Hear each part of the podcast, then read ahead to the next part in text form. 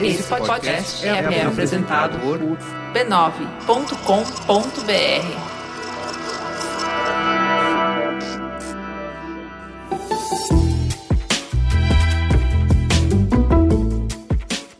Mamileiros e mamiletes, bem-vindos ao nosso espaço de encontro para debater temas polêmicos com empatia e respeito. Eu sou a Juva Lauer. E eu sou a Cris Bartes e esse é o Mamilos, o podcast que faz jornalismo de peito aberto. E vamos falar de Bradesco. Peraí que essa semana sou eu que vou falar. No dia 20 de maio, eu estive presente no evento que o Bradesco promoveu chamado Mulheres para Frente, para falar de empreendedorismo feminino. Mega evento. Duas mil mulheres numa segunda-feira de manhã dentro de uma sala, um auditório enorme, para falar sobre como gerar mais negócios entre mulheres e fortalecer o empreendedorismo feminino. Eu tive a oportunidade de mediar um dos dois painéis que aconteceram e eu tava muito chique. Eu me arrumei muito bela. Sabe por quê? A mesa tinha a Gabi, que é a CEO do Lady Drive, a Shongani, que é muito querida, ela já de longa data vem acompanhando e ela tem um ateliê. E a Paola Carosella, que é do Masterchef, do Arturito e do coração de todos nós. Que mulher! Gente, ela é muito bonita. Quase não consegui mediar o painel só de ficar olhando para ela. Tava na mesa também o Fernando Honorato, que é o economista-chefe do Bradesco. E aí, nesse papo que a gente ficou trocando lá sobre os desafios, sobre como empreender e, e como que isso transforma a nossa vida de maneira pessoal também, foi muito enriquecedor. Bom, tinham duas mil mulheres lá, mas o Bradesco não é bobo nada, gravou tudo e colocou um link no ar para quem não teve oportunidade de estar presente assistir. Além desse painel, teve um outro painel mediado pela Ana Paula Padrão, teve fala da Adriana, que teve aqui no programa de Maternidade e Carreiras da ONU Mulheres, que também foi muito inspiradora. Vai lá, dá o play e vê se eu não paguei muito mico. Meu brinco caiu no meio do evento, foi muito engraçado. Ó, a gente vai colocar o link aqui na pauta, mas tá no YouTube do Bradesco, é só clicar lá em Mulheres pra Frente. Foi da hora, eu acho que vocês vão gostar. Teta, senta que lá vem polêmica. Em novembro de 2014, lançamos o primeiro episódio do Mamilos com a proposta de criar um espaço para discutir os grandes temas que mobilizavam a opinião pública, fugindo da lógica de lacrar e buscando construir diálogo. Nos interessavam as conversas, os encontros, movidos mais por curiosidade do que por certezas. A nossa inquietação surgiu de um cenário em que as redes sociais ganhavam importância nas discussões políticas. A lógica dos algoritmos e das interações em redes sociais, ao mesmo tempo que nos mergulha numa bolha ensurdecedora de opiniões similares às nossas, trazendo a sensação de que a nossa perspectiva é óbvia e irrefutável, também privilegia a forma de entregar esses conteúdos que seja mais inflamatória. Quanto mais lacrador for o argumento, quanto mais indignação provocar denúncia, quanto mais absurdo parecer o erro, maior será o engajamento da audiência com o conteúdo e maiores as chances dele chegar em você. Só que consumir notícia desse jeito tem os mesmos impactos na nossa dieta de informação do que comer hambúrguer e batata frita em todas as refeições. Satura. Isso já era verdade em 2014, lá quando a gente começou, mas esse sistema se aprofundou nos últimos cinco anos. Além disso, a democratização do acesso à informação que a internet trouxe, quebrando esse monopólio de narrativa das mídias tradicionais e transformando cada um de nós em um veículo para transmitir notícias, também provocou sérios desafios. As fake news se alastraram e poluíram o debate. É tanto ruído, é tanta sujeira que tudo perde a credibilidade. O problema nem é que a gente discorda fundamentalmente sobre estratégias para resolver os desafios que enfrentamos. Não partilhamos sequer dos mesmos fatos. Quem deveria liderar essa discussão? Os jornalistas está atordoado tentando recuperar o seu prestígio e o seu papel na democracia. O quarto poder tem a função de investigar as atividades dos poderosos e os impactos que essas ações causam na sociedade. Uma das funções da imprensa é fiscalizar todos os poderes: executivo, legislativo, judiciário e também o poder econômico. Que escolha pode existir numa democracia quando a gente não compreende os desafios que enfrentamos, quando a gente nem conhece os interesses em jogo em cada conflito? Se é poder, então tem impacto. O trabalho da imprensa pode derrubar políticos, empresas e grupos. E claro, pode ser positivo e pode ser negativo. Pode ser usado para equilibrar o balanço entre os poderes ou para desequilibrar em favor dos seus aliados. Mas no mundo, todos os governos populistas, seja de esquerda ou de direita, com pouco apreço por valores democráticos, atacam a imprensa por antagonizarem seu papel na democracia. É mais fácil governar destruindo a mediação e estabelecendo como único canal confiável o canal oficial do governo. E a população morde a isca porque os casos em que esse poder foi abusado são abundantes e escandalosos. Isso já era uma verdade em 2014. Muita coisa aconteceu de lá para cá, mas os ânimos não estão menos acirrados, pelo contrário, parecem ainda mais inflamados. Quando os líderes passam a ser Donald Trump nos Estados Unidos, Viktor Orbán na Hungria, Matteo Salvini na Itália, Erdogan na Turquia, Rodrigo Duterte nas Filipinas, Vladimir Putin na Rússia, Maduro na Venezuela e, claro, Bolsonaro no Brasil, a gente se pergunta: o propósito de construir pontes ainda faz sentido? Que bela polêmica, né? E o que, a gente faz diante de uma polêmica, mamileiros e mamiletes? A gente finge que não vê, ignora? A gente oferece uma resposta simples e contundente? Não, a gente senta na mesa com pessoas inteligentes e bem intencionadas e reflete sobre caminhos. É com esse objetivo que a gente convidou alguns dos jornalistas que a gente admira muito para refletir sobre como produzir jornalismo nos tempos de cólera. Vamos começar por quem é prata da casa. Alec Duarte, seja muito bem-vindo de volta ao Mamilos. Olá, mamileiros, mamiletes, Cris, Ju, Renata, Pedro. Grande prazer estar de volta aqui e principalmente para falar de uma coisa tão apaixonante quanto o jornalismo, ainda mais em tempos em que globalmente, como vocês colocaram agora, é, a gente está é, enxergando uma situação em que efetivamente o papel da imprensa merece mais do que nunca ser discutido seriamente. Fala para os desavisados que chegaram muito atrasados no bonde da polêmica, quem é você na noite? Eu sou um jornalista com 30 anos de atividade nessa profissão. Sou gaúcho, sempre faço questão de ressaltar isso, e corintiano. As pessoas não podem esquecer que a única coisa que me tira do sério é o Corinthians. Então, eu estaria absolutamente calmo para conversar sobre jornalismo com vocês hoje.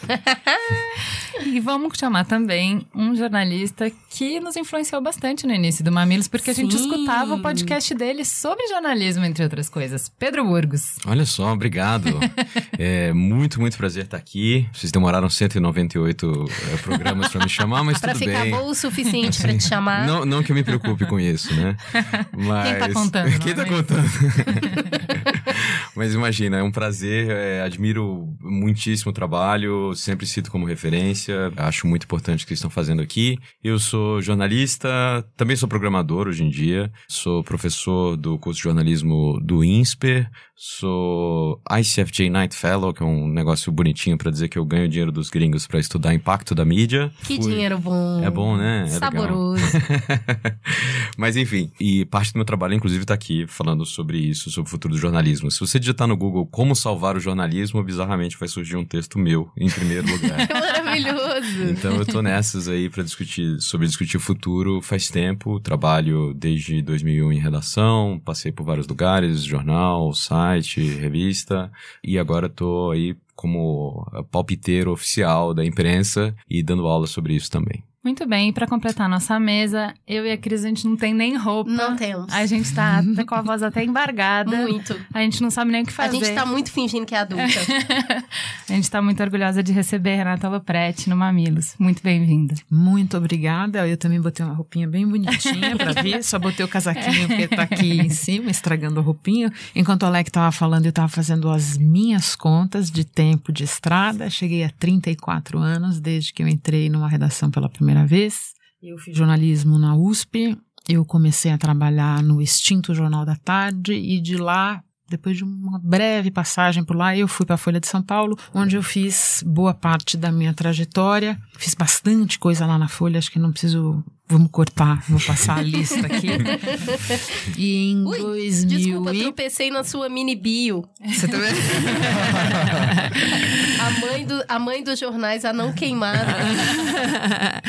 e em 2012 eu virei imigrante, porque tendo sido um ser do impresso durante boa parte eh, da minha trajetória na profissão, eu fui para Globo News. Lá eu fiz um jornal, Jornal das Ideias. Fui com uma turma que foi para reformular o Jornal das 10, eu fiz o Jornal das 10 de 2012 a 2000 e 2017, em algum momento em meados de 2017, quando eu mudei de jornal. Estou fazendo um jornal na rede, o Jornal da Globo, desde o final de 2017. Faço um programa lá na Globo News, que é o painel. Tenho entradas na CBN sempre que o tempo permite, isso é uma questão minha com eles lá.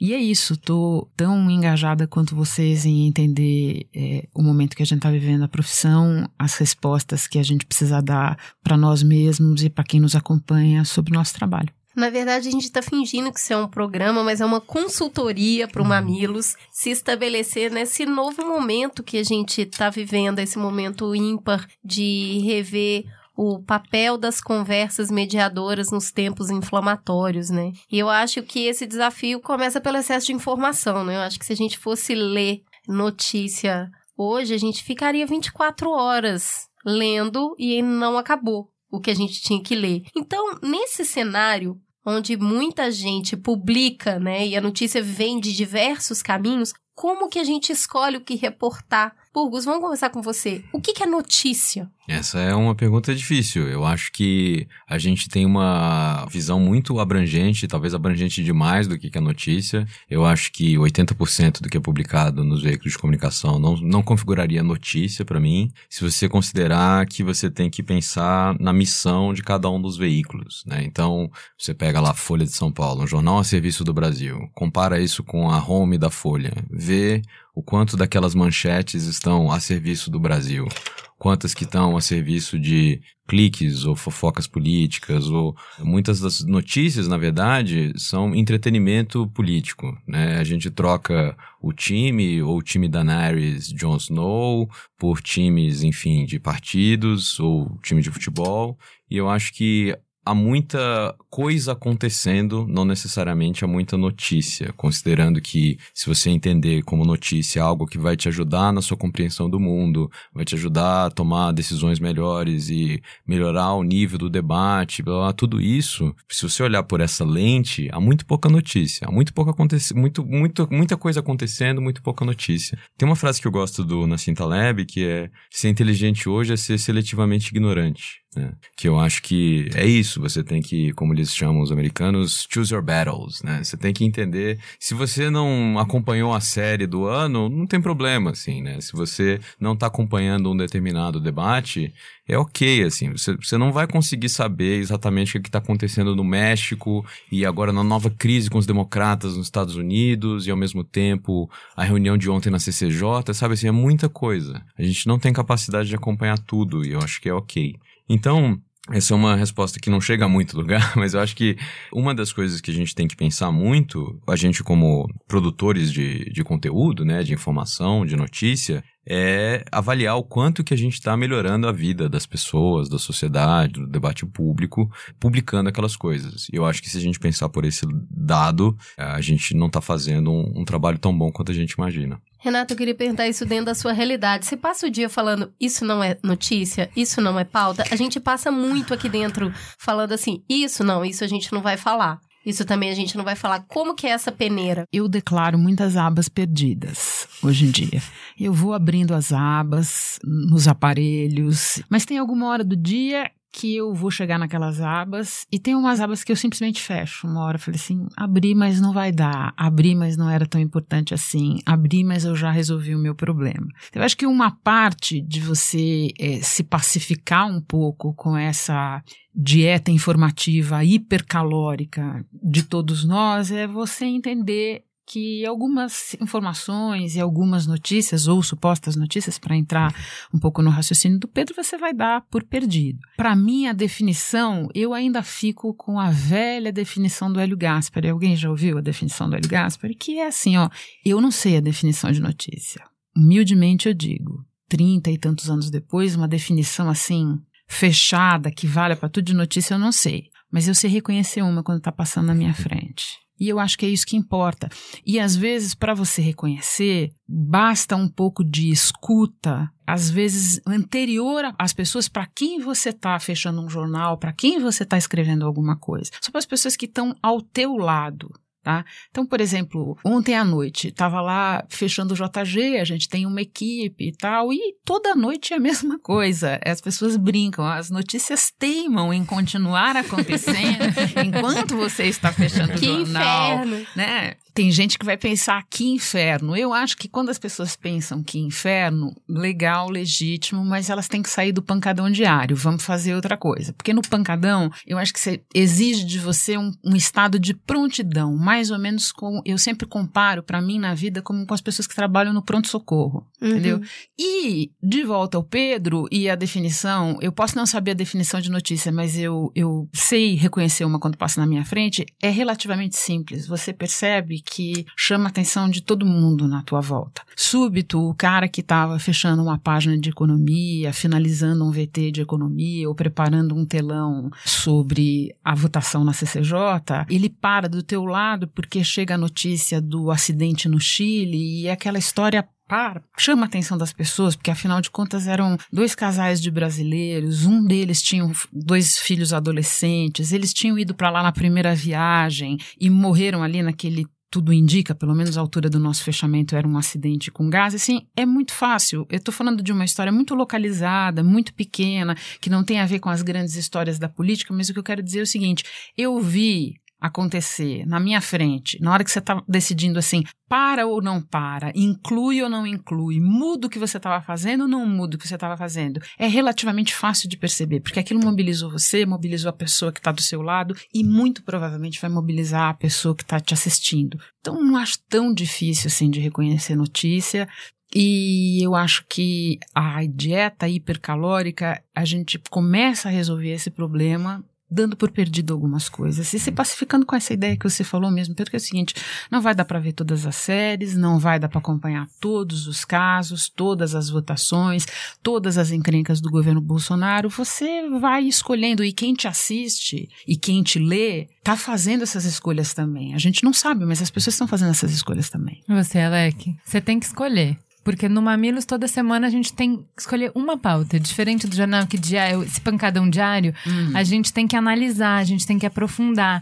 Então, de alguma maneira, o peso da escolha fica maior. Uhum. Que é, é uma notícia só. A semana inteira tem sete notícias por dia que são indignantes, que não é possível, que não pode ser. Vocês vão deixar ele passar, porque a gente vira. Se a gente está falando que o, ah, o poder de imprensa é o de fiscalizar, o Mamilos, ao longo desses cinco anos, conquistou um poder de bedel. O bedel da internet. Ô, Ju, olha O o, que ele da tá timeline, fazendo. o Olha o que ele falou. Ele fa- Você vai deixar ele falar isso? Não, você vai ter que expor. Você vai ter que explicar por que, que tá errado, por que, que não pode. A gente- Aprovaram uma lei de não sei o que. Você vai deixar? Então não pode deixar. Não, não vou deixar. Eu não vou deixar nada. Ok. Agora, eu vou me deixar pautar, Alec, você que conhece o Mamilos desde o início. Eu vou pautar o Mamilos de escândalo em escândalo cada semana? Então, a resposta para essa pergunta já foi muito mais simples, né? Rê? A gente é de um tempo, e me desculpe porque você deu a deixa ao fazer a conta dos 34 anos, 34. Foi quase uma delação premiada. em que havia uma resposta para isso que era cachorro mordeu homem, homem mordeu um cachorro. Né? Era uma explicação simplista para se tentar identificar o que era uma notícia, ou seja, o que atraía a atenção das pessoas. Só que, evidentemente, quando a gente está falando de um ecossistema de produção jornalística, a gente está falando também da responsabilidade né, que essa profissão coloca, ou seja, dos assuntos que devem, evidentemente, ser tratados. Agora, a situação que a gente tem hoje, o Pedro colocou bem, a Renata complementou também de forma interessante, tem até uma descrição clínica para isso, que é FOMO Uhum. né? Simplesmente esse medo de estar perdendo alguma coisa. No caso da notícia, parece que existe numa, numa escala, num grau ainda maior do que simplesmente a gente está falando de, enfim, de atualizações de amigos em redes sociais. A gente se sente o tempo inteiro sob a ameaça de estar desatualizado. Né? Só que aí eu pergunto também, nós estamos nos atualizando com o quê? Com que tipo de informação? Então, o excesso informativo tem uma, uma gravidade que é a perda de qualidade também. Infelizmente, mais não significa melhor. Não, e o propósito, né, Alec? Porque eu gosto do que a Renata traz, assim, ah, é porque, pô, essa história de um interesse humano e tal, mas por que eu conto histórias? Quando as pessoas me deram uma hora delas no Jornal da Noite, que ponto eu quero chegar, o que, que eu quero mostrar? Que é isso que a gente tenta trazer com Mamilos a cada semana é assim, bom, o nosso objetivo no final do dia é que as pessoas se aproximem, que elas se conectem, é que a gente enxergue a humanidade do outro, que a gente entenda mais o universo dele. E pode ser o universo no ponto comportamental, então quando a gente faz a pauta do é impossível ser feliz sozinho, mostrar as diferentes solidões e como a gente se conecta nessa nossa fragilidade, pode ser no campo político, quando eu vou mostrar por que, que uma pessoa pode ser a favor do, da liberação de porte de arma o que que pensa ela, como é que ela vive, o que que sustenta a argumentação dela, para que eu não sinta que ela é antagonista a mim. Então, e não, não eu respeito é, as premissas que ela tem, eu entendo porque ela pensa assim, mas eu penso diferente. Então, a gente está sempre preocupado em aproximar as pessoas e a gente está sempre preocupado em qualificar o debate. Eu acho que essa é a discussão que a gente faz um pouco de jornalismo, que é na hora que a gente está escolhendo a pauta, se eu vou fazer uma denúncia, uma denúncia mobiliza as pessoas. Mas uma denúncia que é feita, um jornal que todos os dias tem 300 denúncias e todos os dias é urgente, você vai, que é essa pauta inflamatória que a gente está falando, você vai exaurindo as pessoas. Como é que vocês determinam o que, que é notícia e o que, que não é? O que, que vai para a pauta e o que, que não vai? Considerando que a gente tem uma responsabilidade no final com o público que não é só daquele programa mas que é com o resíduo que a nossa comunicação deixa no longo prazo. Como é que eu contribuí para essa audiência? Eu deixei eles irritados, estressados, tensos todos os dias com o senso de que o apocalipse chegou. Isso é importante, isso é bom. Sou eu que tenho que decidir qual é o estado que eles deveriam ter ou eu só reporto a notícia? Essas discussões que eu acho interessante a gente ter. Como é que a gente decide o que é notícia? Ah, eu lembrei também de velhos editores, né, que tinham uma postura totalmente diferente dessa, que assim, as pessoas têm que ler aquilo que eu acho importante. Então, num aspecto, eu acredito que a gente está vivendo um momento melhor, porque o próprio jornalismo fez essa inflexão de filtro universal dos acontecimentos para compreender que está é, inserido né, num, num, sistema em que existe, de certa forma, um diálogo, uma conversação que não havia antes. Né? Isso eu acho que a tecnologia entregou para a gente, né, Pedro? Eu acho que sim. Ao mesmo tempo, a gente usa métricas é, que não são muito boas para julgar o que, que as pessoas acham importante. Né? Se a gente acha que clique é uma boa métrica, a gente produz só lixo. Assim, né? se, essa, se essa é a questão, por um lado, a gente, tudo bem, a gente tem mais noção do que, que as pessoas querem, digamos assim. Mas eu acho que tem que julgar tudo, assim. As pessoas clicam não necessariamente elas querem, do mesmo jeito que você tem aquele cookie lá que você não quer mesmo comer, porque você prometeu para você que vai ter uma dieta melhor. E você vai lá e consome mesmo assim, sabendo de todas as questões. Eu acho que acontece muito isso no jornalismo hoje. Eu acho que falta uma pergunta posterior de tipo, como você se sentiu após ler isso, consumir essa notícia, enfim. Um pós-venda do jornalismo? Eu acho, eu acho. Aliás, o, jo o, jornalismo tem umas coisas maravilhosas, assim, que eu acho que é a única profissão que fala assim, ah, consuma o nosso conteúdo, mas não se importe com o que as pessoas falam. O ponto aí é que é a gente se importar demais com sinais errados do que elas se importam. No sentido de que o fato delas clicarem em notícias ou darem audiências a determinados tipos de conteúdo não necessariamente faz parte, sei lá, você está cumprindo a sua função como jornalista, né? Beleza, a gente consegue caracterizar a notícia por qual papel eu quero exercer enquanto veículo e como que eu vou organizar essa notícia para entregar. E aí, quando a gente vai na organização da notícia e a gente precisa dar voz aos atores sociais, a gente entra no segundo passo desse dilema, que é como que a gente define quem a gente chama para o debate, quem a gente vai reportar, quando a gente tem terraplanista, antivax, negacionista do clima, toda essa galera conquistando audiência, que eles têm os representantes, eles têm as pessoas que acreditam no que eles estão falando, é tanto por isso que eles são ouvidos mesmo nos canais proprietários, né? Que essas pessoas acabam fazendo os seus próprios veículos. Então, se você ignora, você dá espaço para o crescimento, né? Porque o ignorar, a massa fala, olha, tá vendo ignorando é porque a gente não deveria estar tá falando sobre isso e a mídia não quer dar espaço. Se a gente traz essas pessoas para o debate, o nível do debate cai. Então, como que a gente faz com esses atores de questões que a gente, enquanto sociedade, entendeu que já havia acordado, mas essas pessoas estão aí hoje com milhares de seguidores nos seus próprios veículos disseminando esse tipo de informação? Renata, como faz isso num veículo enorme? Essa tua pergunta me remete um pouco para o que é o trabalho semanal ali no painel, que é o programa que eu faço na Globo News, que tem três convidados que se sentam comigo numa mesa em torno de um tema e o meu exercício semanal ali é para tentar encontrar pessoas que tenham não só opiniões diferentes, mas que elas falem a partir de um ponto de vista diferente. Isso às vezes é complicado de explicar até com quem eu estou batendo bola para recrutar as pessoas para o programa. Que bom saber que é difícil para você também. Opa.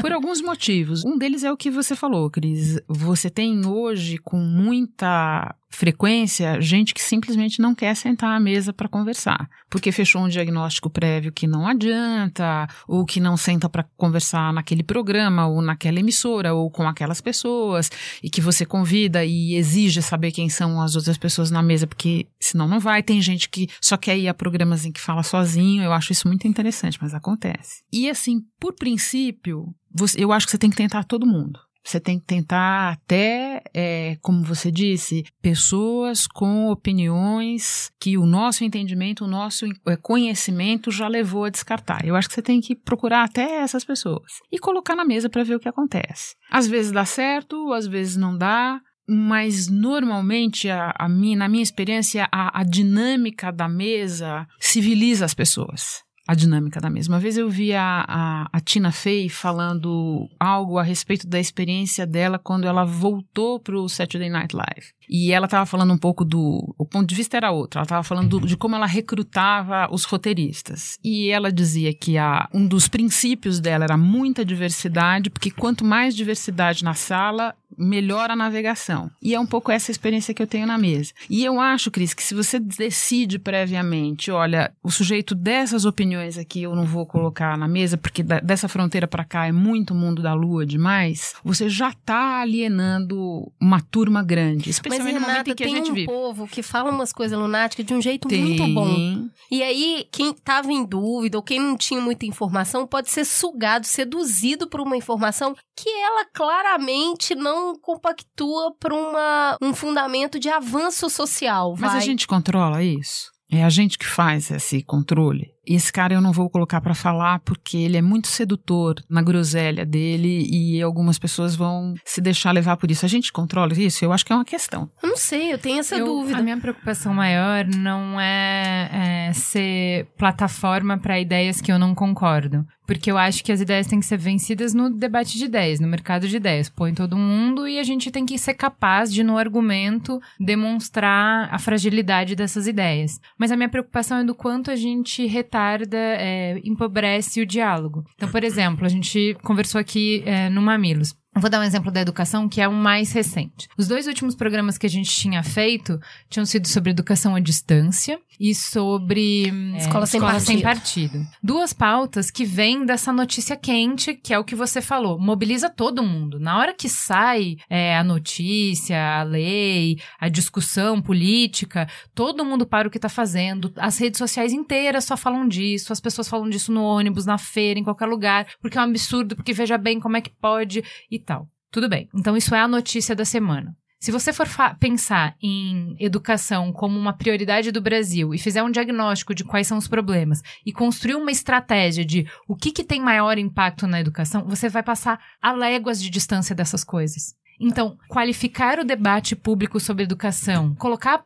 a educação na pauta das pessoas, não tem nada a ver com essas pautas que estão aí. E aí eu trago essas pessoas. Vamos lá, vamos fazer um debate mais amplo. Não vou fazer sobre isso. Eu vou fazer um debate sobre educação e vou colocar na mesa uma pessoa que acha que o problema é a ideologia de gênero. A qualificação técnica dela é tão baixa Que a conversa não que avança. a conversa não avança. Eu entendo o que você está falando. É, veja, eu só levantei um ponto para discussão ali a partir do que a Cris disse, que é: eu não acho que a gente tenha condição de previamente dizer o seguinte: olha, eu não vou chamar determinada pessoa porque ela é capaz de seduzir quem me ouve com ideias erradas. A gente não tem esse controle. Mas eu entendo o que você está falando. E eu não acho que é todo mundo que tem condição de sentar à mesa, Isso. seja a mesa do painel, seja a mesa do Mamilos ou do que for. Depende muito de eh, que tipo de conversa eh, você quer eh, fazer, abarcando quais temas e em que grau de profundidade. Eu entendo isso que você está falando. Do mesmo jeito que eu acho, voltando para nossa definição de notícia, não tem outro jeito. Essa definição vai ser caso a caso. Já me aconteceu aconteceu de estar pronta para sentar com as pessoas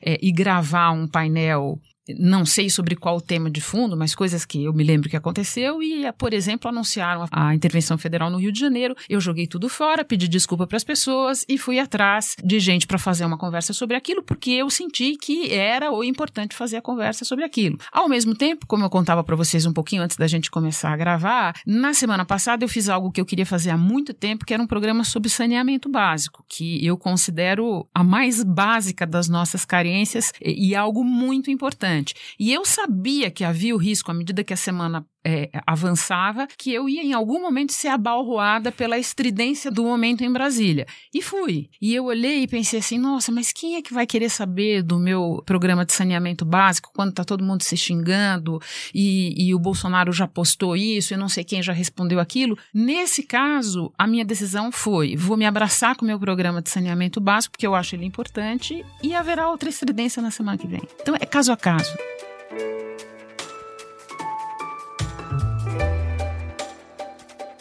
Só uma coisa que eu acho que quando a gente fala em conversa, a gente pensa muito em conversa desse tipo aqui, né? Eu acho que tem N maneiras de fazer esses diálogos. Pode ser desde o Fernando Haddad e o Marcos Lisboa trocando artigos na Ilustríssima no domingo, pode ser escrevendo um artigo grande, respondendo um artigo, pode ser um vídeo, acontece muito, Pirula já fez isso, sei lá, você faz um vídeo destrinchando uma ideia, e eu gosto muito, na verdade, da gente discutir ideias e não pessoas necessariamente, né? Então, eu gosto de pegar quais são os principais proponentes de uma ideia, que eu discorde, vamos supor, e aí a gente é, discute aquela ideia, né? Sem personificar, porque você está atacando, digamos assim, a ideia, né? Você tem que conseguir explicar bem qual que é a ideia, sem, enfim, descaracterizar, sem espantalhar, digamos assim, e falar com a ideia. Então, eu acho que é importante a gente dizer é, que é, é possível fazer esses diálogos, digamos assim, dentro de ideias, em outros Em formatos, formatos muito diferentes, Isso. sem dúvida. A gente pode listar uma dúzia deles aqui, para começo de conversa. E, inclusive, porque às vezes esse, esse tipo de conversa que a gente está tendo aqui tem limitações, né? Eu provavelmente vou mentir umas três vezes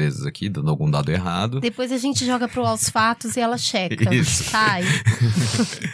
e, e faz parte de conversas ao vivo, né? Assim como você fazer o que acontece muito em, nos Estados Unidos, eu via muito isso aqui, a gente tem também quando tem esse breaking news grande, assim, aquela tragédia, você chama os, os especialistas e eles não têm informações suficientes, né? Hoje em dia até que os jornais estão mudando a cobertura, né? Você pegar o New York Times, quando sai uma tragédia, tem what we know, né? assim, né? Uhum. Começa o que, que a gente sabe e o que, que a gente não sabe, já deixando claro, para balizar essa conversa. Então, eu acho importante lembrar que a gente pode conversar, ter, ter diálogos com essas pessoas e com essas ideias de outras formas e acaba acaba que as pessoas se prontificam a entrar na discussão depois. Eu já vi mais de uma vez acontecer de a pessoa que originalmente não quis entrar nesse debate entrou depois, que foi citada em algum artigo, enfim. E uma, só para retomar um ponto lá do início, quando a gente estava falando de notícia, o que é atropelado pela pauta ou não, eu insisto muito nessa questão de dar passos para trás e, e, definir o que é notícia, porque, sei lá, você fala muito que o Mamilos, ele é, de certa forma, também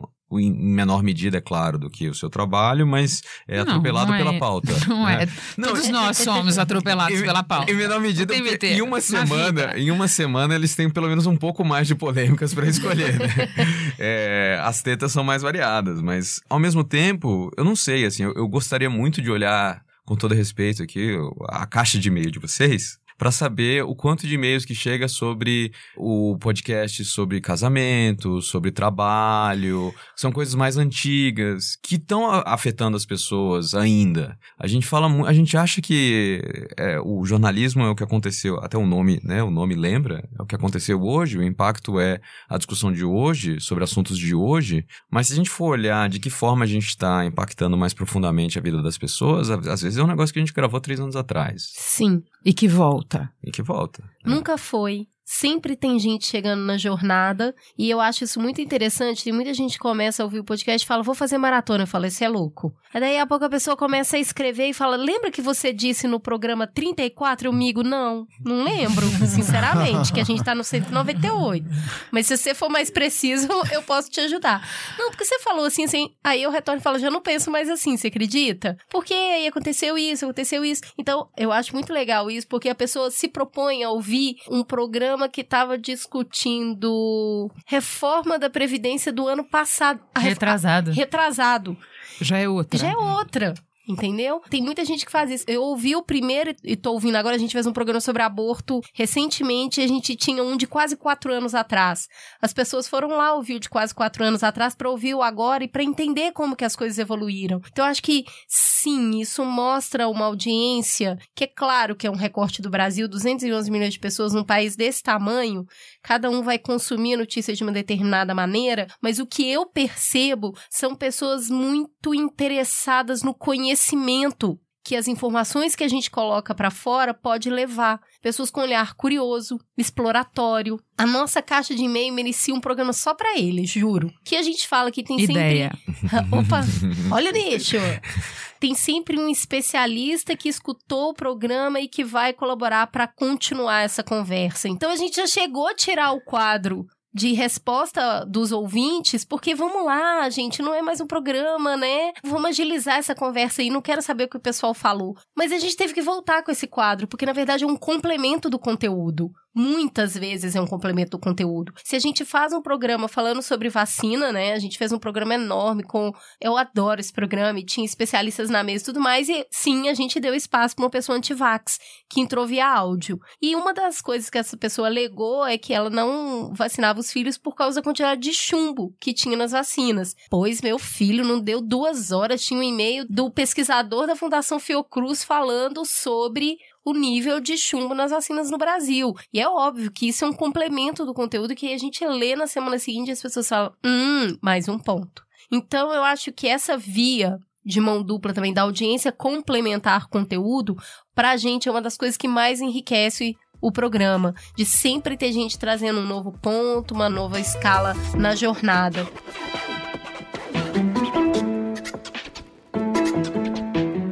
Falou um pouquinho sobre como escolher notícia quando o debate está muito poluído, como escolher quando é, o nível da conversa está sempre inflamado, como é que a gente faz é, reflexão e como é que a gente aprofunda se a gente só fica não inflamado. Eu queria que a gente conversasse um pouco agora sobre crise de mediação. Porque isso o Pablo Hortelado veio aqui falar e foi muito legal quando a gente estava falando de eleições. Ele falou que a gente está num momento de crise de mediação. E isso é no mundo inteiro. Então, todos esses candidatos no mundo que estão se elegendo como anti-establishment, então, assim, ó, existe tudo que tá aí, tudo que tá aí é ruim.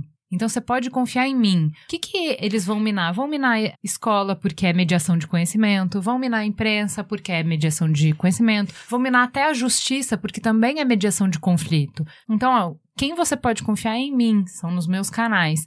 E isso é uma estratégia que não é nada nova, mas que está sendo feita com ferramentas muito novas agora. A gente, no Mamilo, sente isso de uma forma muito clara, assim. Então, assim, não importa se o governo de antes era o Alckmin ou se era do Haddad. É, a gente sempre conseguia interlocutores dentro do governo para virem falar que existia um interesse. Por que que isso não é favor, isso não é uma cordialidade do governo com o seu trabalho, entendeu? Então o jornalista precisa de notícia para preencher o seu jornal, né? Então, ah, eu, eu, ó, eu tenho um trabalho que é produzir notícia. E aí o governo vai lá e vai me ajudar a produzir esse trabalho me dando uma coletiva. Por que, que isso não é uma liberalidade do governante dar uma entrevista, conceder uma entrevista, conversar com a imprensa. Eu acho que o caminho vai ser sempre tentar, tentar, tentar e sempre que não conseguir explicar. Fulana de tal não está sentado aqui, o representante do governo tal não está sentado aqui, porque nós tentamos e a pessoa não quis falar. É bem interessante, já teve programa da gente falar cinco, seis nomes negados que, que simplesmente não quiseram vir. E aí a gente entra nesse lugar do o que chama, então quer dizer, noticiei o que eu chamo e da mediação. E é muito importante deixar claro o risco de ser uma comunicação só direta, porque quando é uma comunicação só do canal do governo e direta, não tem o questionamento. Sim, é, É que isso que falava. a gente precisa colocar para a população, que no momento que só eu falo e ninguém me questiona sobre o que eu estou dizendo, a gente não consegue traduzir essa fala em entregas reais, em propostas, de onde isso saiu, para onde que isso vai. E mais do que isso, que é muito importante a gente entender o quanto é difícil noticiar num governo que sempre fala e depois volta atrás. Então ele coloca uma notícia, todo mundo vai para aquela notícia e começa a trabalhar aquilo, então aquilo fomenta a sociedade. De acordo com a resposta da sociedade, eu volto atrás ou não no que eu disse. Quando eu volto atrás, aí eu falo que aquilo era mentira.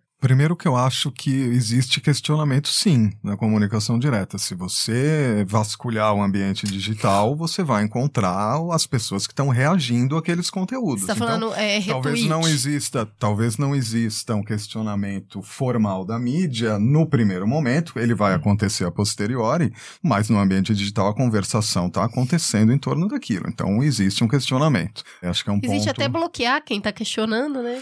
A gente vai ouvir agora o Leandro Demore. Ele é editor executivo do Intercept Brasil e é um dos profissionais de comunicação que acabou sendo bloqueado pelo presidente Bolsonaro. Bom, já teve vários episódios desse, né? Trump é um caso, Bolsonaro é outro, e se não me engano também teve alguém da burocracia do Peru, ministro de Estado ou alguma coisa parecida com isso, que acabou bloqueando jornalistas, né? Para mim não é nenhuma questão de jornalistas, é uma questão de cidadão, né? Um presidente, quer dizer, alguém que está temporariamente em um cargo eletivo, eleito pela população, eleito pelo cidadão, não pode bloquear o cidadão de ter acesso às informações, né? Seja do Twitter ou qualquer outra rede social, sobretudo se são redes sociais que esses próprios políticos, burocratas, declaram publicamente que são os seus canais, aspas, oficiais de comunicação com os eleitores e com os cidadãos, né? Então a gente tem um grande problema que se você declara isso, você bloqueia o acesso a uma parte das pessoas que não concordam com você,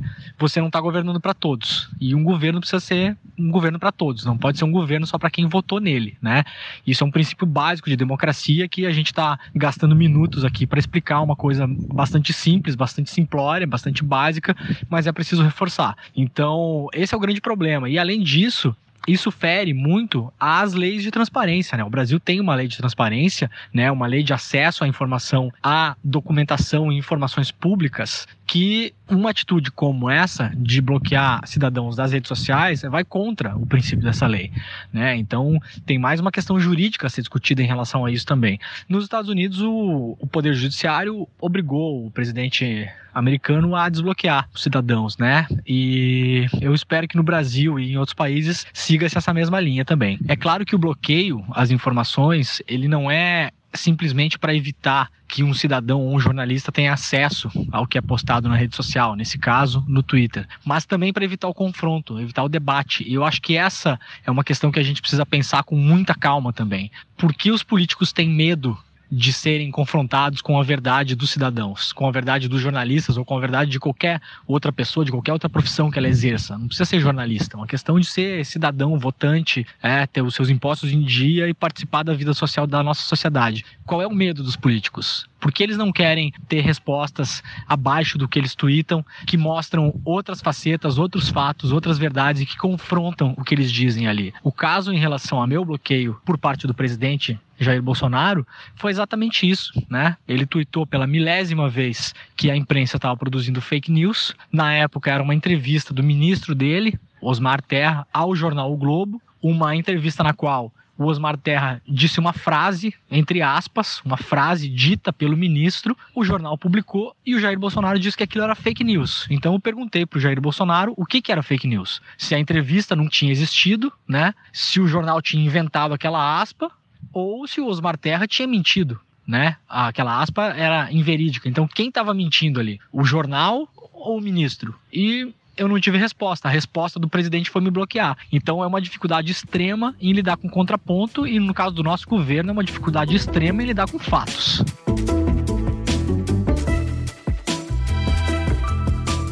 Eu queria introduzir um elemento que eu acho que é um complicador para nós e para o nosso trabalho nessa discussão e que nos obriga cada vez mais, enquanto nós estamos lidando com essas dificuldades todas, a explicar o que a gente faz, escutar o que os outros acham do que a gente faz, tendo escutado, ter muita clareza a respeito do que é o nosso papel. Porque o Leandro descreveu uma situação e a gente sabe que hoje em dia existe uma forte corrente de opinião que está ao lado do governante que barra a imprensa e não do jornalista que quer entrar. como a gente chegou a essa situação, o que a gente faz para reverter isso e de que maneira a gente mantém claro qual é o nosso papel e bate na porta judicial, real, no dia a dia, eu acho que é uma outra discussão muito importante, porque nós já vivemos momentos da história em que a corrente majoritária de opinião estava ao lado do trabalho do jornalista.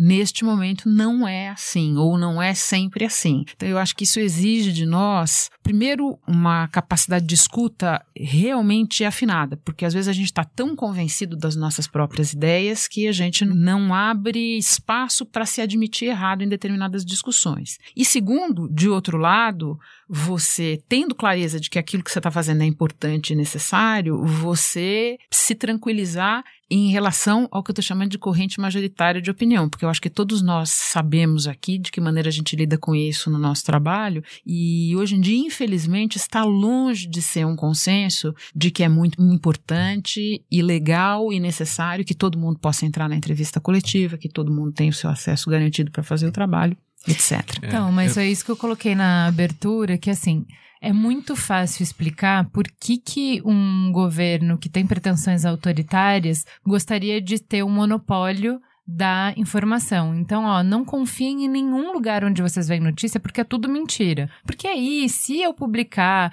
é, denúncia, se eu publicar, é- você já está Você está desacreditado. Então- previamente desacreditado. Prédio- Então, tudo bem, tá? É, é fácil entender por que, que ele tem interesse. Agora, entender por que, que a população compra esse discurso requer compreender essa crítica ao jornalismo. Em algum momento, a gente falhou miseravelmente no nosso papel para que a população que depende do nosso papel democrático esteja nos abandonando agora. E aí, numa entrevista concedida na Record no 1 de abril, olha, Jair Bolsonaro disparou gravemente contra a credibilidade do IBGE, né, que é o Instituto Brasileiro de Geografia e Estatística. Diz que a taxa de desemprego medida pela entidade é uma coisa que não mede a realidade. Isso aconteceu na Argentina, a Sim. Cristina Kirchner sucateou Todo o INDEC, lembrou. que é o IBGE argentino, né? Eu me lembro que na eleição do Trump em 2016, quando houve toda aquela discussão de que porque aparentemente boa parte das pessoas só se deu conta de que o Trump ia ganhar a eleição eh, na madrugada, madrugada do Brasil, noite lá em que isso aconteceu, eh, e eles começaram ali o soul searching depois, o que, que a gente não sabia, o que, que a gente não sabia.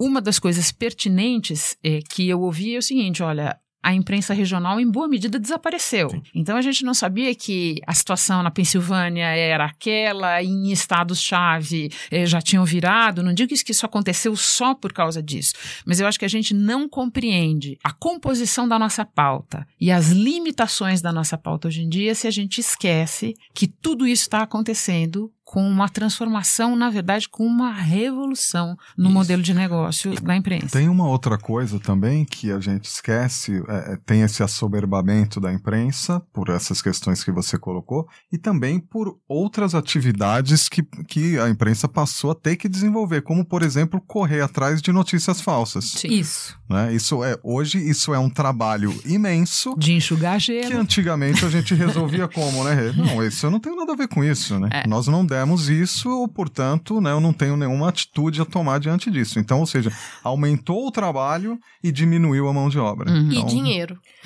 E, para ajudar, o acesso aos dados começou a ficar mais difícil, porque faz parte do pacotinho de ferramenta aí de como é que eu diminuo a qualidade do debate público para que eu não precise ser fiscalizado eu faço o que eu quiser, eu deixar mais difícil o acesso aos dados. Então a Cris leu essa introdução sobre o IBGE, porque atacar um instituto quando o Brasil tem pouquíssimos dados estatísticos, a maior parte das pautas que a gente faz no Mamilos, a gente tem uma engenheira maravilhosa que fez curso de jornalismo de dados, que fica tentando minerar dados para nos embasar, não do que é a opinião, mas o que, que é o cenário. Então, educação, o que, que são os dados que são relevantes? Sistema prisional, o que, que é dado relevante? Desemprego, o que, que é dado relevante? E a gente tem pouquíssimos números confiáveis no Brasil. Aí o que tem o presidente, que é a figura mais importante no país, vai lá desacreditar. Porque a gente foi perguntar para a Thay, que justamente está nessa frente de combate ao fake news, a Tainá Londo aos fatos, considerando que a sociedade tem que se manter informada para a gente poder cobrar as autoridades, qual a importância de ter esses dados de órgãos oficiais?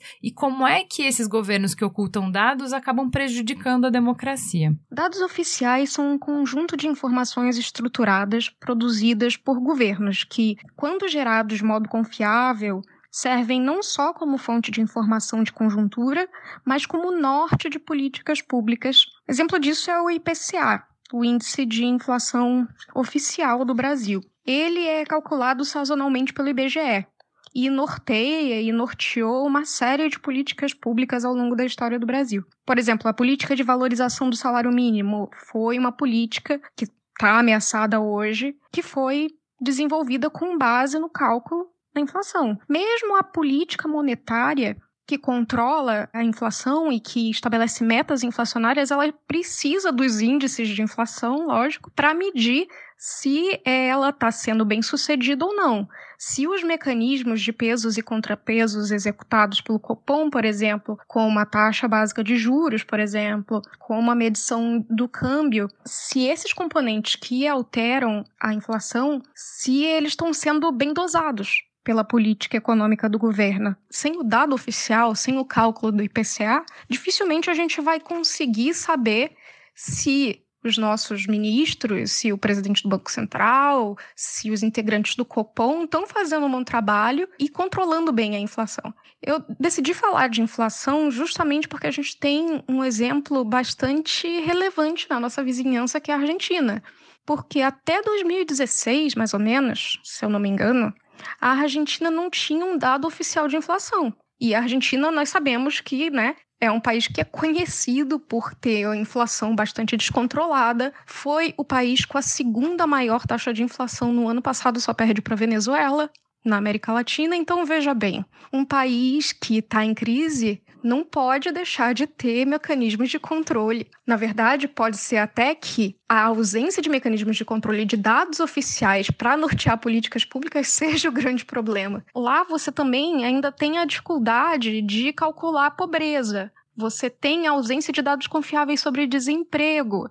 Então, como os governos, por exemplo, um presidente, governadores de províncias na Argentina podiam negociar com o setor produtivo, por exemplo, o desenvolvimento de políticas públicas de promoção ao emprego, sem que o setor produtivo fosse municiado de bons dados e a própria sociedade também fosse.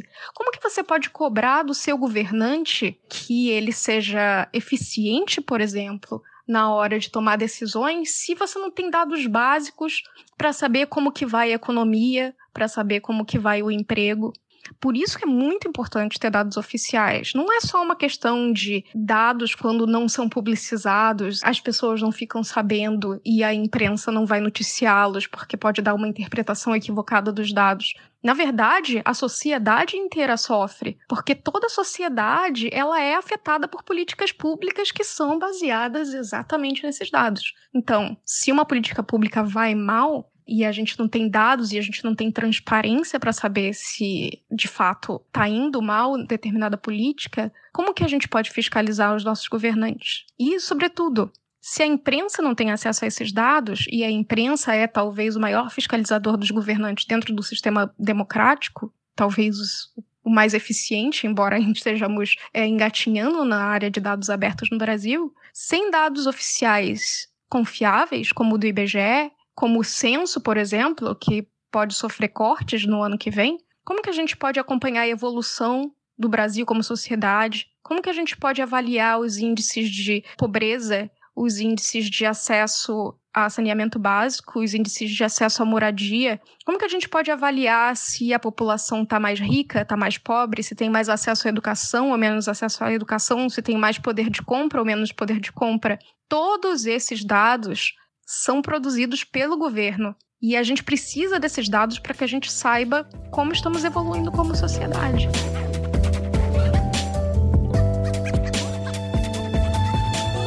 Coisa que o Alec estava falando sobre esse trabalho extra de ter que investigar notícias falsas, eu acho que um dos desafios que a gente tem é que muito desse trabalho ele acaba indo só para as pessoas que já estão abertas a ouvirem checagens, né? Então acaba que esse é um trabalho que está sendo feito, mas há muitas dúvidas sobre a eficácia dele, né? O quanto que a gente está efetivamente fazendo um negócio importante no longo prazo. Não sei se vocês sabem, eu fiz aí, fazendo um mexão pessoal, né? Junto com a Thay, junto com os fatos, eu programei o Fátima Bot, que é um botzinho que fica alertando quando as pessoas compartilham notícia falsa no Twitter, ele vai lá dar um reply com um link pro debunk no aos fatos, né? Essa é uma maneira tecnológica de você chegar e atingir gente que não, não tá tendo contato com essas checagens. Acho que há outras maneiras, via WhatsApp, eu tô desenvolvendo uma coisa pro WhatsApp também, acho que a gente pode melhorar a distribuição. E quando eu falo melhorar a distribuição, não é simplesmente fazer, programar algum app, alguma coisa assim, mas eu fico pensando num um trabalho, sei lá, do Seattle Times, depois do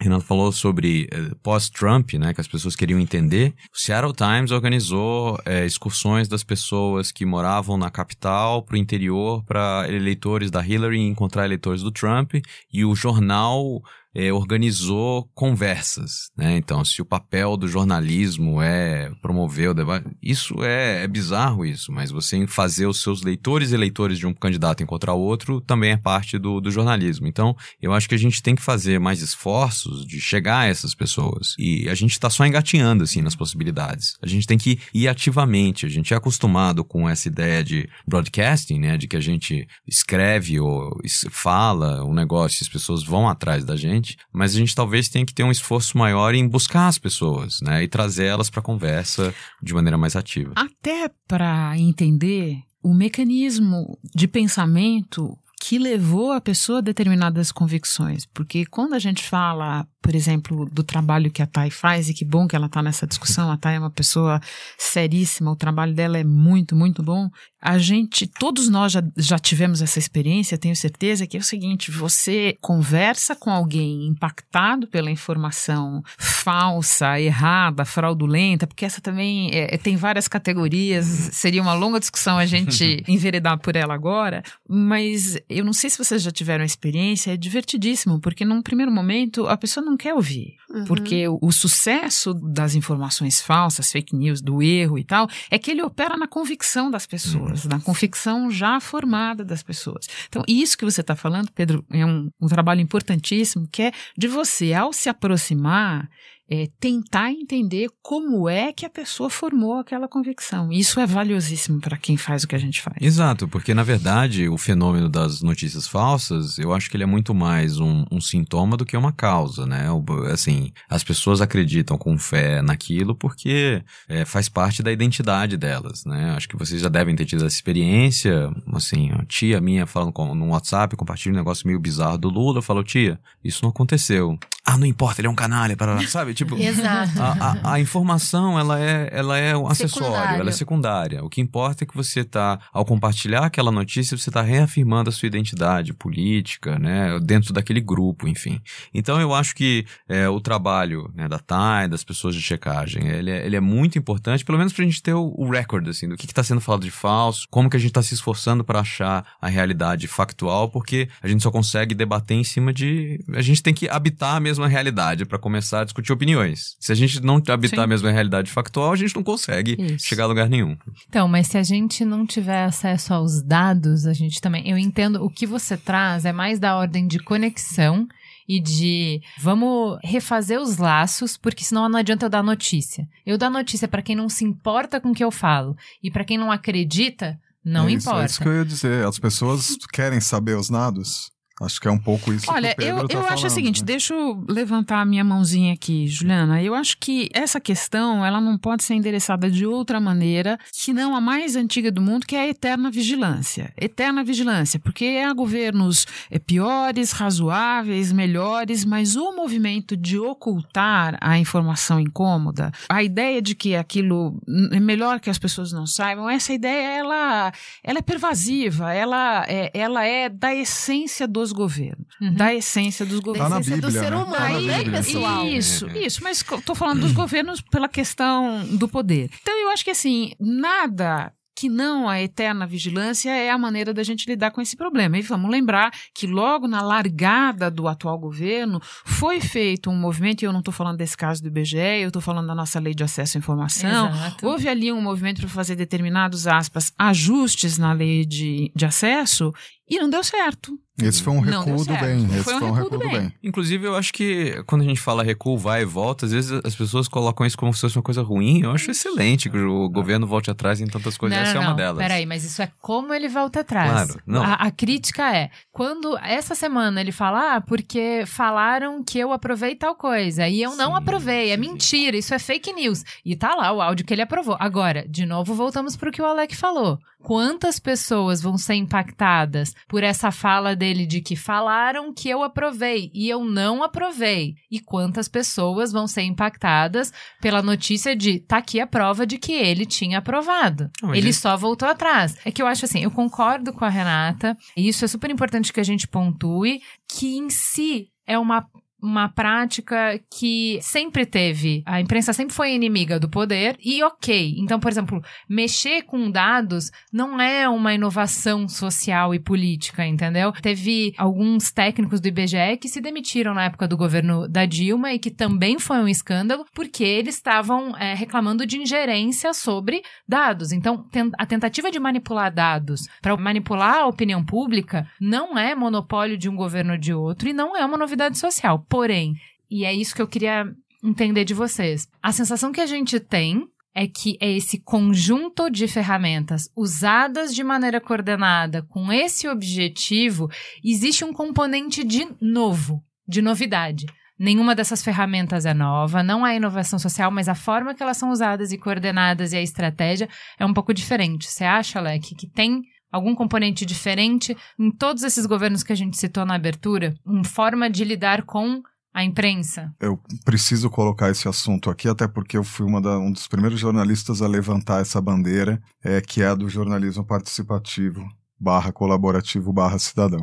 Acho que a- a essa situação também mostra um pouco para gente que essa expectativa que se criou em torno da capacidade das pessoas de analisar, relatar, enfim, distribuir notícia, acabou não se concretizando da maneira que se esperava diante do avanço tecnológico. Acreditava-se que as pessoas participariam dessa conversa, agregando também informações e discussões e que minimamente, né, Pedro, se mantivessem dentro da realidade. Se mantivessem dentro da realidade. Então, se por um lado há uma discussão, e é o que, né, o que você colocou a respeito de como esses governos estrategicamente estão considerando ou reconsiderando o seu relacionamento com a imprensa, ao mesmo tempo eles também estão utilizando, num outro lado, e isso é uma, uma forma de pressão bastante grande, justamente essas pessoas que nós chamamos né, para conversa num determinado momento. Eu acabo é, considerando que a gente chegou nessa situação a um fiasco do jornalismo colaborativo. E complementando sobre a sua questão, eu acho que é importante pontuar que tudo isso é, é relativamente novo. A Lei de Acesso à Informação é de 2011, né? Então, é difícil de comparar o acesso que a gente tem hoje, mesmo com os esforços de governos a, a bloquear algumas coisas, ainda é muito alto, assim, é muito grande os acessos que a gente tem. Renata, você cobriu, a, você já tá aí nessa, você falou a- a- o tempo que você tá nisso, não vou reforçar, Confessei tá bom? aqui. Eu queria saber na sua... A gente repete só uma vez no fim do programa. Você já viu muita gente passando pelo poder. Eu queria saber, né, como jornalista, como uma pessoa que trabalha com os fatos, tem uma diferença real no que tá acontecendo agora? É pra gente alertar mais ainda. A gente tá num momento mundial indo pra polarização, a gente tá indo pra um discurso extremamente agressivo, a gente tá usando ferramentas novas, não é uma coisa só do Brasil, mas eu quero saber hoje, aqui no Brasil, a gente que trabalha com informação, a gente tá produzindo conteúdo, é realmente um cenário novo, diferente e a gente tem que se preocupar mais com isso? A vigilância ainda precisa ser maior? É um cenário novo, mas que contém alguns elementos conhecidos. É uma mistura, eu diria, Cris. É um cenário novo, seguindo, eu acho, que está inserido nessa onda que você já descreveu aí.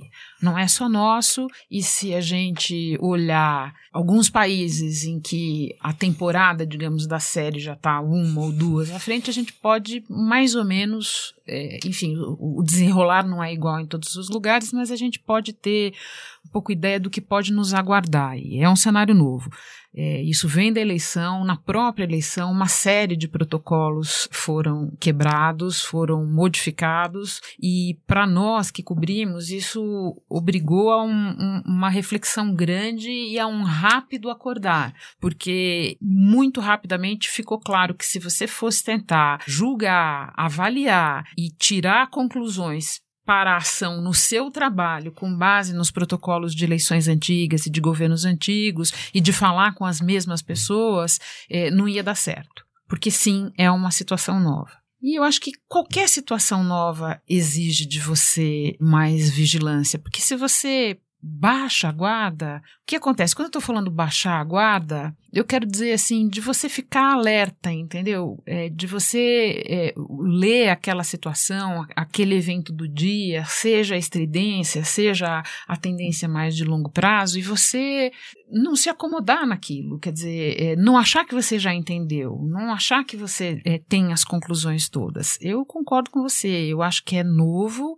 e mais novo ainda será, mesmo agora em que cinco meses de governo, nós mesmos temos a tendência de é, tirar conclusões a partir de governos anteriores e achar o que nos espera diante dos problemas deste momento, de novo, você não pode baixar a guarda, porque nada, nada nos garante que os exemplos antigos vão servir para projetar. Mas é incrível, quando você já cobriu vários governos, é, às vezes também tem alguns momentos em que você vê situações e personagens antigos se repetindo um pouco naquela coisa que eu estava comentando com o Pedro há pouco, quer dizer, você vê a pessoa chegar no dia número um e você firar e dizer que vai fazer, que vai acontecer, que nada mais será como antes, e de repente, cinco meses depois, você vê a pessoa de novo diante de um microfone, você vê que aquele cara já está quebrado no meio, já tá, precisa consertar, talvez ele nem seja consertável, vá ser descartado mesmo. Também não dá para você jogar fora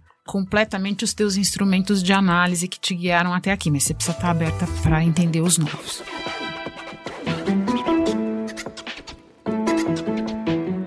Eu falo que algumas situações se repetem e que a gente não pode esquecer desses exemplos, acho que é um pouco o que o Alex está falando. É, inclusive, prime o primeiro ano da Dilma foi bastante positivo. A imprensa Com certeza, teve o início da Dilma faxina foi uma coisa que a opinião pública simplesmente tinha gente que se arrependeu de não ter votado na Dilma. Acho que diante do agora a gente ainda não eu não consigo encontrar uma terminologia, mesmo que seja muito pueril, para tentar rotular qual que é essa nova relação. E eu acho que ela não se deve somente ao Bolsonaro. Eu acho que tem a confluência de três coisas. O Bolsonaro por ser quem é, a conversa global polarizada e com um extremismo muito forte em diversos outros governos, somado a isso técnicas novas de comunicação proporcionadas pela internet e pela fake news. Então eu acho que não é ele sozinho, mas é ele também. E aí sim eu acho que a gente sente um, um, terreno diferente onde eu ainda não consigo achar um nome. Olha o que foi a posse desse presidente.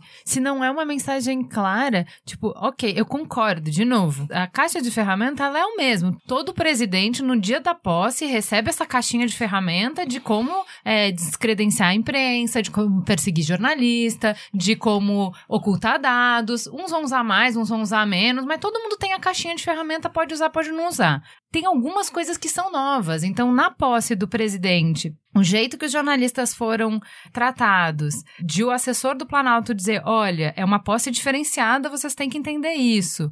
E, e, serem instruídos que se eles fizessem movimentos bruscos, sei lá, ergue uma câmera no meio da entrevista, uma coisa super normal, isso poderia ser considerado um movimento suspeito e poderia levar um sniper a, bater o alvo. Tipo, esse tipo de conversa não tinha em outros governos. Então é isso que eu te pergunto. Existe algum elemento novo? Refaço a pergunta. Nesse caso específico aí, sei lá, eu acho que é muito mais uma mensagem de não saber fazer direito as coisas Sim. do que propriamente, né? Acho que aí é uma pisada de elefante por simplesmente por não saber fazer as coisas. Nos exemplos anteriores, em alguma medida, maior ou menor, você tinha uma identificação do corpo jornalístico, da imprensa, com aquela é, força que estava subindo ao poder no momento, ou que estava no, no, no poder. Então, todos nós já passamos por várias redações, você é, conhece é, jornalistas que, de alguma maneira, enquanto pessoa física, se identificavam com o PSDB ou com o governo do Fernando Henrique, ou viram mérito nos resultados do plano real, o que for. E você sempre teve eh, jornalistas identificados com o PT e com a figura do Lula na física. Eu não estou entrando no mérito do trabalho melhor ou pior de ninguém. Quando você chega no Bolsonaro, você tem um desentendimento, porque a quase todo o, a, a classe jornalística, o corpo jornalístico, a imprensa como um todo, tudo bem, qualquer um de nós vai conhecer jornalistas que é, votaram no Bolsonaro, que viram, mas é, são mundos à parte, é isso que eu quero dizer. O planeta dos jornalistas era um e o planeta do bolsonarismo era outro. E isso dificulta de lado a lado o trabalho, porque do lado do bolsonarismo sempre haverá uma desconfiança em relação à imprensa, que tem que fazer o trabalho dela, e do lado da imprensa, de uma maneira geral, eu estou falando, e agora eu não estou falando que tem que deixar bem claro, eu não estou falando desse ou daquele veículo, eu estou falando da dificuldade que cada pessoa tem para fazer o seu trabalho. E do lado da imprensa sempre haverá uma desconfiança muito grande, porque são planetas à parte. É mais difícil de você aprender o idioma, é mais difícil de você escutar as pessoas e é mais difícil de você se aproximar das situações sem uma conclusão prévia de que nada daquilo presta ou, posto de outra forma, de que todo e qualquer jornalista que vai sentar na minha frente é para me sacanear. Não é demais lembrar também que essa fricção entre governo e imprensa ela aconteceu, por exemplo, no governo Lula com muita intensidade. O presidente, ex-presidente Lula, chegou a expulsar um correspondente Sim. internacional do Brasil. Sim. É, em vários atos públicos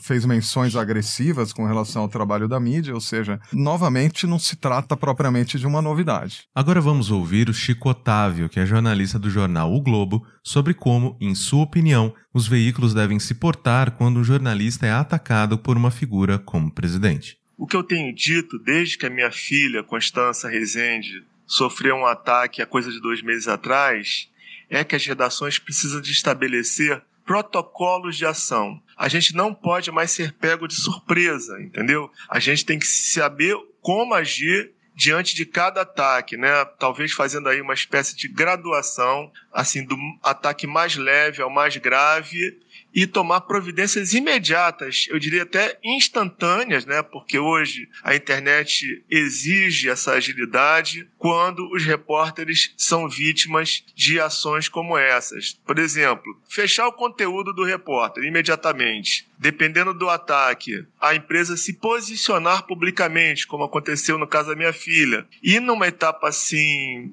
digamos, mais grave, procurar as autoridades responsáveis, no sentido de abrir um inquérito policial mesmo, se a ameaça for grave, queixa-crime, ação de danos morais e coisas assim. Então, as redações precisam ter esse protocolo. Os jornalistas precisam estar bem orientados sobre como agir numa situação dessa, né? Para que não ocorra o que a gente tem visto até aqui, né? Perplexidade e demora na reação. Eu acho que as redações precisam entender o seguinte: isso não é só uma medida de proteção ao repórter, né? Isso é uma medida de defesa das prerrogativas profissionais e da própria democracia e liberdade de imprensa. É assim que a gente deve agir. Por quê? Porque se os repórteres perceberem que as redações são frágeis, demoradas na ação, eles vão se retrair. E quem perde, evidentemente, é o jornalismo é a liberdade de imprensa. Eu vejo assim, eu acho que esses ataques não são novidade, entendeu? Eu acho que desde que a imprensa passou a incomodar no Brasil, há recorrentes tentativas de intimidação do jornalista, de desqualificação do seu trabalho, da sua imagem. Agora só a única novidade é que isso foi potencializado pela internet. E não é coisa de agora não, entendeu? É coisa que a gente já está vendo há algum tempo acontecendo no Brasil. Não é só coisa que começou nesse governo, né? Eu acho que, né, inclusive, não é algo governamental. É uma coisa que começou antes e é muito mais geral. A imprensa não, não pode ser intimidada. Né? Eu acho que a gente tem que superar esses ataques e continuar brigando nas ruas pela reportagem. Tudo isso é muito fundamental para a sobrevivência da nossa profissão.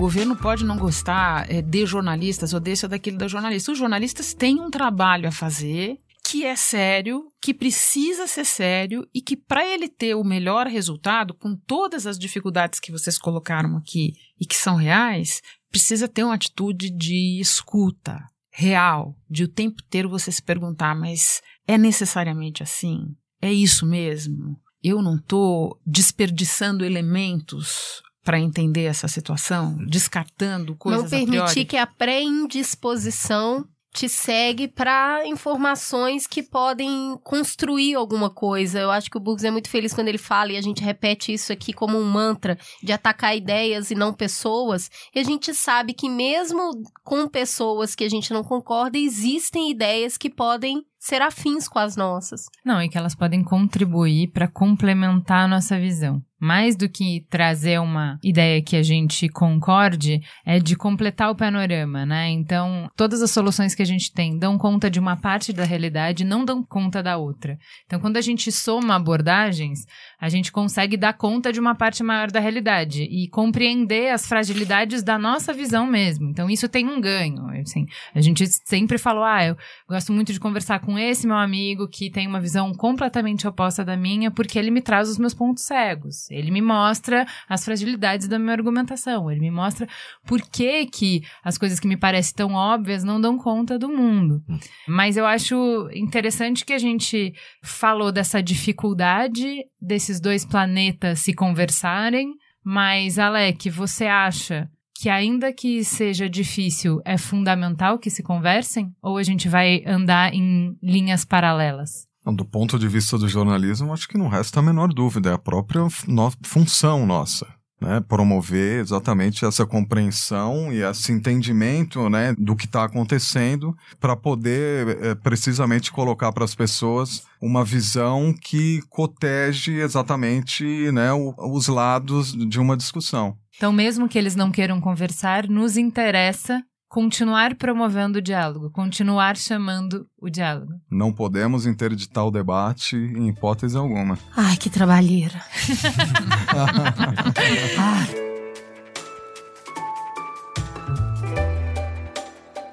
Bom, a conversa foi muito rica e eu acho que a gente tem uma conclusão para entregar aqui para as pessoas. A gente chega ao final da conversa com o coração bem quentinho, que o nosso propósito aqui com o Mamilos está reafirmado. Construir pontes é sim importante, mais do que nunca, eu acredito. É, o que a gente quer cada semana é construir um espaço seguro onde todos se encontram e saem enriquecidos. Ateus e evangélicos. Direita e esquerda. Quem tem filho e quem não tem filho. Heterossexuais e LGBTs. Homens e mulheres. Branco e preto. Rico e pobre. Magro e gordo. Vegano e carnívoro. Pessoas com e sem deficiência.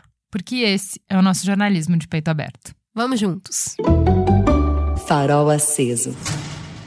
Vamos então para o farol aceso. Vamos começar com aquele moço que sempre traz coisas interessantes pra gente saber, Alec Duarte. O que, que você anda fazendo da vida? Conta aí o que, que de legal você indica pros ouvintes. Ah, eu vou ser temático hoje, eu, né, numa conversa sobre jornalismo, e a gente mencionou um, um, mestre do jornalismo, que é o Hélio Gaspari, mas eu vou mencionar outro, que é o Cláudio Abramo, e uma obra que eu acho que é fundamental até para se compreender como é, o jornalista transita em meio a tantas, né, tantos dilemas, tantas, enfim, percepções, tantas vozes, que é um livro chamado A Regra do Jogo, que é uma espécie de bíblia do jornalismo. Se você que está nos ouvindo quiser ser jornalista, leia Cláudio Abramo, A Regra do Jogo. Tem muito a ver com o que a gente falou aqui e é uma coisa que é bastante interessante, escrito numa época em que não havia nada disso do que a gente falou aqui também.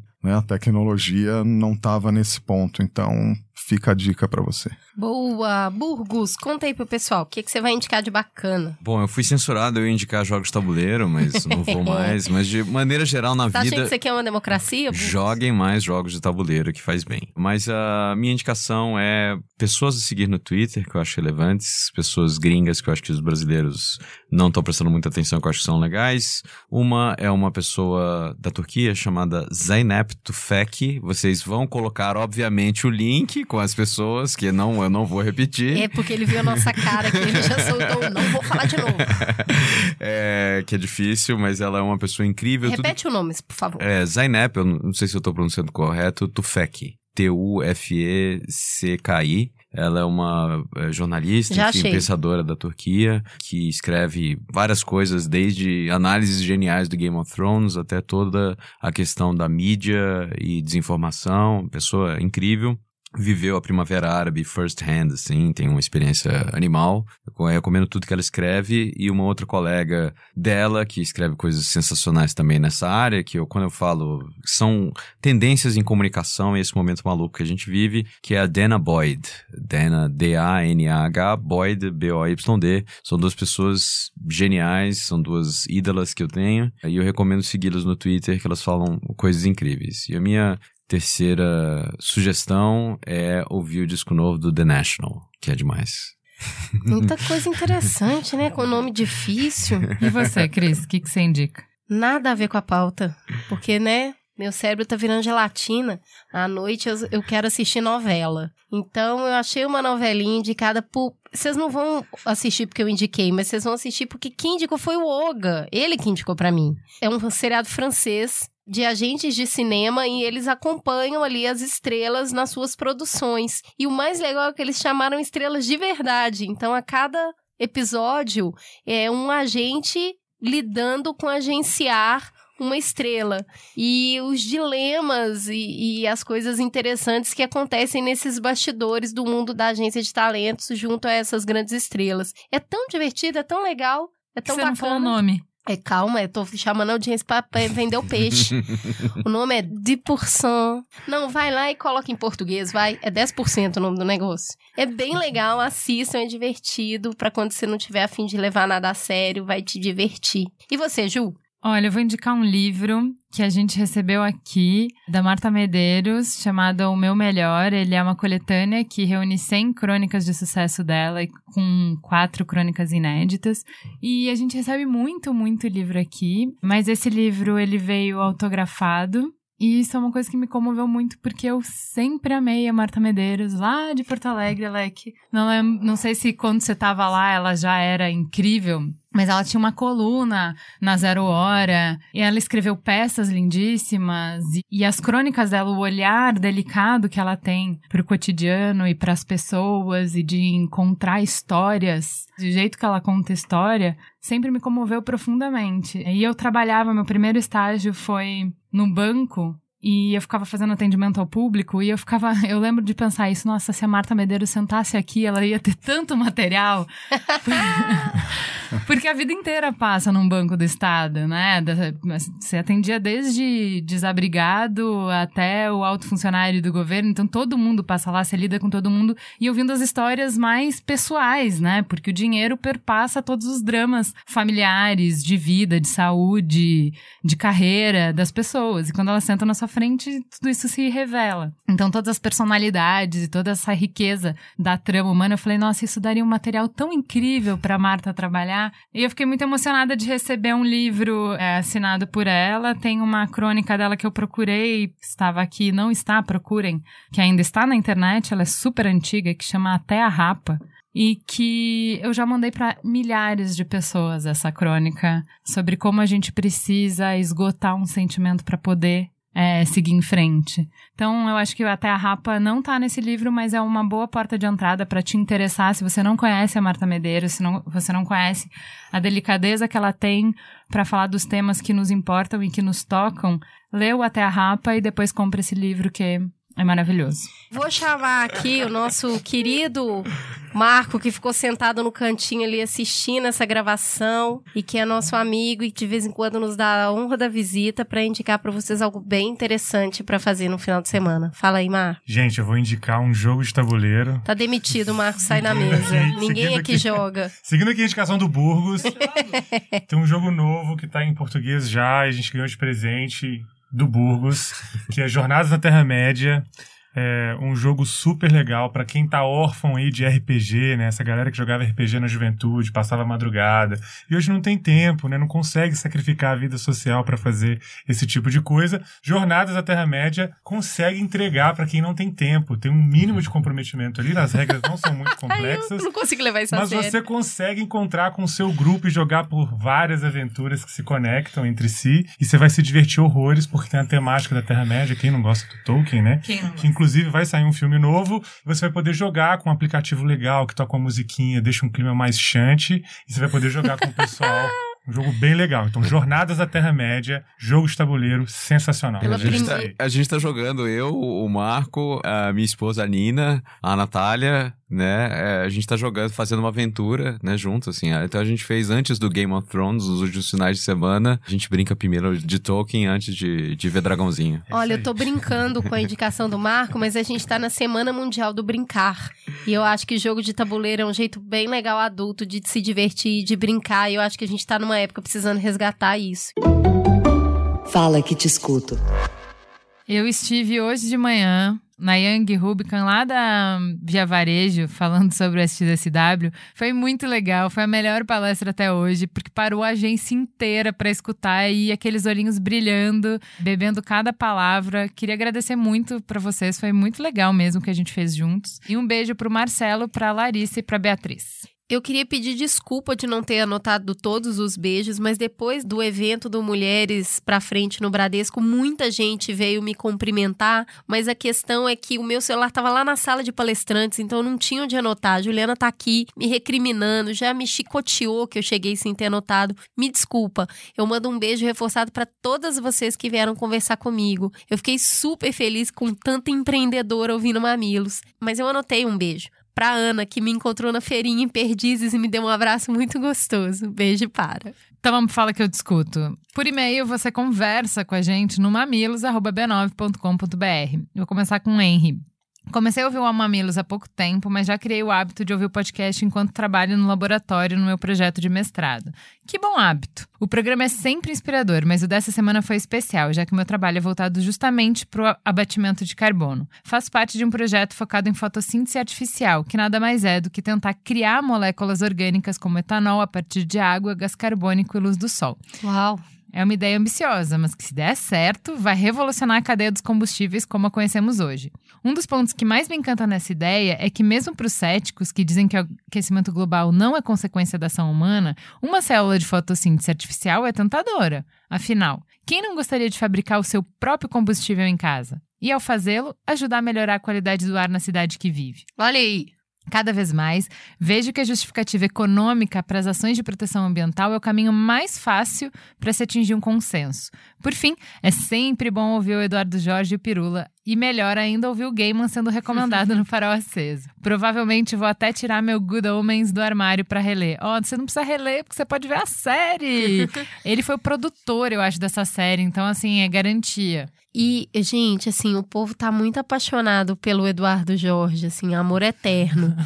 Vamos lá, pelo O Peru. grupo- O Pirula já tem uma, uma Audiência onda de... cativa, Exato. né? E Dudu, assim, arrasando corações. Tá rolando até um, um fio na, no- na conversa do, do perfil do Mamilos, é, Eduardo Jorge, prefeito de São Paulo, puxado pelo Pedro Menezes. É isso aí. Inacreditável. É, a gente apoia essa ideia, hein? Vamos lá. Vem seguir a gente aqui no Mamilos Pod, que você vai ver do que, que a gente tá falando desse amor todo pelo Eduardo Jorge. Tem tweets ótimos essa semana, a começar pelo arroba Prof. Pedro. Obrigada, Mamilos, Cris e Ju, por iluminarem minha manhã de sábado com lucidez, a energia e o otimismo desse menino de 70 anos, o Eduardo Jorge. Achei que o tom do programa seria pra baixo e quase deixei de ouvir, mas como é bom estar enganado às vezes. O Cor falou: esse Mamilos com Pirula e o Eduardo Jorge tá sensacional. Quanta informação e quantos argumentos explicados de forma simples, direta e eficiente. Lucas disse: muito importante um podcast como o Mamilos divulgar uma pauta como esta, que vem sendo falada há muito tempo por muita gente importante, porém sem voz ou divulgação que merece. Ainda mais interessante com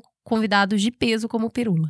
Arroba Patrícia Bedin falou: ouvindo Mamilos e pensando que no futuro vamos olhar para esse período e nos perguntarmos como essa polarização ridícula da política nos impediu de ouvir o que Eduardo Jorge, Marina Silva e outros tinham para dizer. Essa vergonha eu vou passar no crédito em parcelas vitalícias. Ah, a gente recebeu um e-mail muito legal essa semana que tem tudo a ver com o tema, que é uma campanha. A Mari Marcílio, olha que legal o trabalho que ela está fazendo aqui com a Pluve.on. Eles criaram um sistema de monitoramento meteorológico com alertas antecipadas que utilizam a tecnologia de ponta desenvolvida 100% aqui no Brasil. Então, eles abriram um crowdfunding para financiar a instalação de 350 sensores na cidade de São Paulo. Os dados desses sensores serão utilizados para alimentar um assistente virtual batizado de São Pedro, Uhum, que enviará alertas de enchente de chuva forte gratuitamente para a população no WhatsApp e no Facebook Messenger. Então, é um projeto muito bacana que está lá com o crowdfunding aberto. Serão 350 de sensores, então assim, é um número bem sensível de sensores distribuídos na cidade. Vamos apoiar essa iniciativa aí, tá lá no benfeitoria.com barra pluvion. E no Instagram também você nos segue no arroba mamilospod. A Júlia Sorella, eu vou ler o depoimento dela, mas muita gente falou isso, tá? Mais um episódio muito bom, meninas, mas eu senti muita falta de vocês abordarem mais a questão da alimentação e da pecuária. O Pirula trouxe, mas bem no finalzinho. Fica a sugestão barra desejo, de pauta. E pensando na fala da Ju sobre a extinção da biodiversidade, acho que um dos motivos de ainda estarmos distantes de nos sensibilizar com essas extinções em massa é porque nós consumimos os animais no dia a dia. Tô doida para vocês fazerem um episódio sobre alimentação e sustentabilidade. Amo ouvir a voz de vocês duas. Ah, o episódio de solidão é um primor. Gente, a gente já prometeu, vai rolar essa pauta de libertação animal, tá? Esse ano, hein? Pode botar meu nome na boca do sapo se não rolar. Só o dela, tá, gente? O meu não entra nessa. Abel Cavalieri disse: podcast é obrigatório para qualquer ser humano. Parabéns. Por favor, se puderem fazer mais pods ao redor do tema ambiental, eu ficaria muito, muito grata. É uma pauta que a gente vive se cobrando para fazer mais, né, Ju? É verdade. Temos um programa? Temos um programa. Então vamos agradecer quem faz essa coisa toda acontecer. A produção é da Juliana Valauer, da Nayara Cristina e do Peu Araújo. A pauta é da Juliana Valauer, a pesquisa feita por Jaqueline Costa e Peu Araújo. O texto de abertura é de Ju Valauer e Cris Bartz. A edição é da Maremoto, que é, na verdade, a empresa do nosso querido e amado Caio Correia. A capa do Johnny Brito, a publicação do Pedro Estraza, a apresentação dessa que vos fala e Juliana Valauer. Beijo, até semana que vem.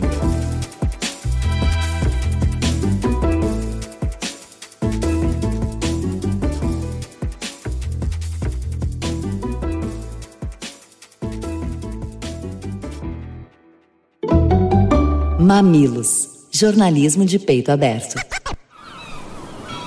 Este podcast foi editado pela Maremoto.